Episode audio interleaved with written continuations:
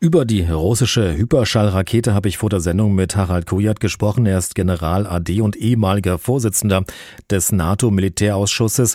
Herr Kujat, wie gefährlich ist denn jetzt diese russische Hyperschallrakete? Ja, das ist ja in Ihrem Beitrag eben schon geschildert worden, was die besonderen Eigenschaften dieser Rakete sind. Ich will noch ein System hinzufügen, von dem die Russen behaupten, sie hätten auch das entwickelt, nämlich eine solche Hyperschallrakete mit einem kleinen nuklearen Antrieb.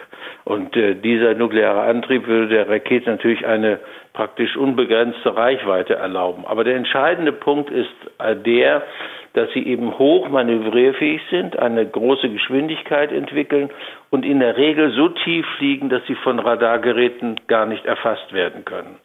Deshalb hat der Befehlshaber der amerikanischen Luftabwehr schon vor einiger Zeit gesagt, äh, wir sind nicht in der Lage, mit den offensiven Fähigkeiten im Augenblick Schritt zu halten, denn diese unabhängig manövrierfähigen Hyperschallwaffen, die können wir im Grunde genommen nicht abfangen. Und das ist in der Tat so. Wir sind im Augenblick technisch nicht dazu in der Lage. Die Amerikaner arbeiten mit Hochtrieb daran seit einiger Zeit schon, aber es wird noch eine ganze Weile dauern, bis wir ein System entwickelt haben, das mit diesem System fertig wird, mit Hyperschallsystemen. Das heißt also, selbst die NATO ist dieser Hyperschallrakete derzeit wehrlos ausgeliefert oder gibt es doch noch eine Möglichkeit, diese zu erkennen und abzuwehren? Nein, also die NATO sowieso nicht, wenn überhaupt dann die Vereinigten Staaten. Und auch die Vereinigten Staaten sind im Augenblick noch nicht dazu in der Lage, ein solches System abzufangen. Das ist einfach eine Realität. Welche Rolle könnte denn diese Hyperschallrakete jetzt für den Verlauf des Ukraine-Krieges spielen? Ja, es ist eine neue Qualität der Kriegführung, die von Russland eingesetzt wird. Wir müssen sehen, dass die Situation im Augenblick ja nicht besonders vorteilhaft für Russland ist. Die ukrainischen Streitkräfte wenden eine Taktik an, die ihren Möglichkeiten entspricht. Sie verfügen nicht über die Kampfkraft der russischen Streitkräfte, vor allen Dingen auch nicht über Waffensysteme, die über eine große Distanz eingesetzt werden können. Also ziehen sich zurück in urbane Räume, wo sie ihre Panzerabwehrwaffen, Stinger-Raketen einsetzen können, die über, nur über eine kurze Reichweite verfügen. Die Russen versuchen, diesen Häuserkampf im Augenblick noch zu vermeiden und das führt eben dazu, dass wir erhebliche Schäden in der Infrastruktur zu verzeichnen haben, aber auch vor allen Dingen bei der Zivilbevölkerung. Und äh, Russland, wie gesagt, fährt im Grunde genommen deshalb diesen konventionellen Krieg mit angezogener Handbremse und äh, versucht ihn jetzt auf ein anderes Niveau anzuheben, nämlich über große Distanzen strategische Ziele zu bekämpfen und damit die Widerstandsfähigkeit der ukrainischen Streitkräfte zu schwächen. Das heißt allerdings, wenn ich jetzt richtig verstanden habe, über kurz oder lang könnte Russland mit diesen Hightech-Waffen diesen Krieg relativ schnell beenden und die Ukraine einnehmen. Im Augenblick sieht es so aus, als gäbe es sozusagen einen fließenden Übergang von einem normalen konventionellen Krieg hin zu einer Art Guerillakrieg, der von der ukrainischen Seite geführt wird. Und das bereitet Russland natürlich erhebliche Schwierigkeiten. Deshalb sehe ich nicht, dass diese Auseinandersetzung jetzt in kurzer Zeit beendet wird, sondern offensichtlich müssen wir uns darauf einstellen, dass dieser Krieg noch eine Weile dauert.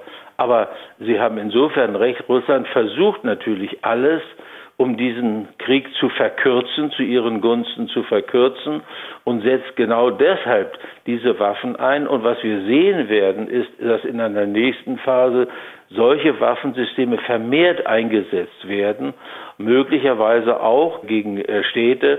Und das bedeutet noch größere Verluste in der Zivilbevölkerung.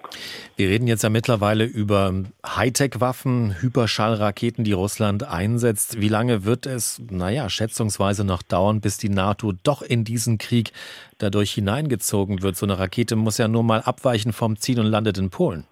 Ja, die Raketen sind relativ genau, aber selbst wenn dies geschehen sollte, wird das kein Anlass für die NATO sein, in den Krieg einzusteigen. Wir müssen einfach sehen, dass ein Konflikt, ein Krieg zwischen der NATO und Russland sich ja zunächst mal in der Ukraine abspielen wird. Das heißt, wir würden eine wesentlich intensivere Kriegführung erkennen.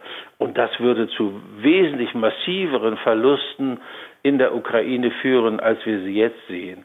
Und dann besteht natürlich das Risiko, dass sich dieser Krieg dann auf NATO-Territorium zunächst Polen ausweitet und dann auch auf Deutschland. Denn die NATO hat im Augenblick zwar enorme Vorbereitungen für die Verteidigung getroffen, aber wir brauchen nach wie vor die amerikanischen Verstärkungskräfte, weil wir eben nicht in der Lage sind, mit Großverbänden wie Divisionen und Brigaden den Kampf der verbundenen Waffen zu führen, den aber Russland führen kann. Und die Nachführung dieser Reserven, die dauert lange, zwei, drei, vier Monate, bis wir stark genug sind. Und in dieser Zeit wütet dann ein Krieg in Mitteleuropa mit dem Risiko auch, dass er weiter eskaliert in den nuklearen Bereich hinein. Das ist etwas, was kein vernünftiger Politiker will. Die Schäden und die Konsequenzen für Jahrzehnte wären unübersehbar. Deutschland und auch Polen und andere NATO-Staaten würden wesentlich schlimmer noch aussehen, als es uns die Bilder vermitteln von 1945.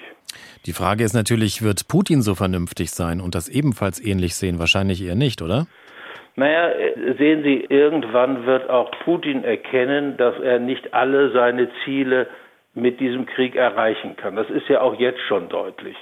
Und er muss dann auch den Weg zu Verhandlungen führen, genauso wie wir diesen Weg beschreiten dürfen. Wir müssen verstehen, dass der Krieg die Diplomatie niemals ersetzen darf. Auch im Krieg müssen die Bemühungen um eine Friedensregelung, um zunächst um einen Waffenstillstand, um eine Friedensregelung weitergehen. Es darf da keine Pause geben. Das weiß auch Putin. Also ich würde schon sagen, es äh, gibt eine ganze Reihe von Gründen auf russischer Seite, aber auch auf westlicher Seite, um die Verhandlungen wieder zu eröffnen. Wir haben auch, glaube ich, alle Möglichkeiten eines Kompromisses vor Beginn des Krieges nicht ausgereizt.